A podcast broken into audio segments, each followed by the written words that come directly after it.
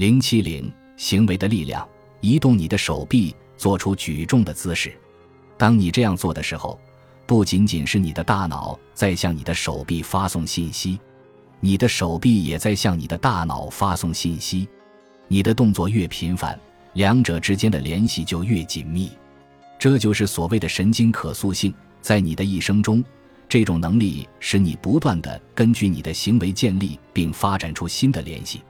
因此，当你学习新事物时，你的大脑会不断的产生变化。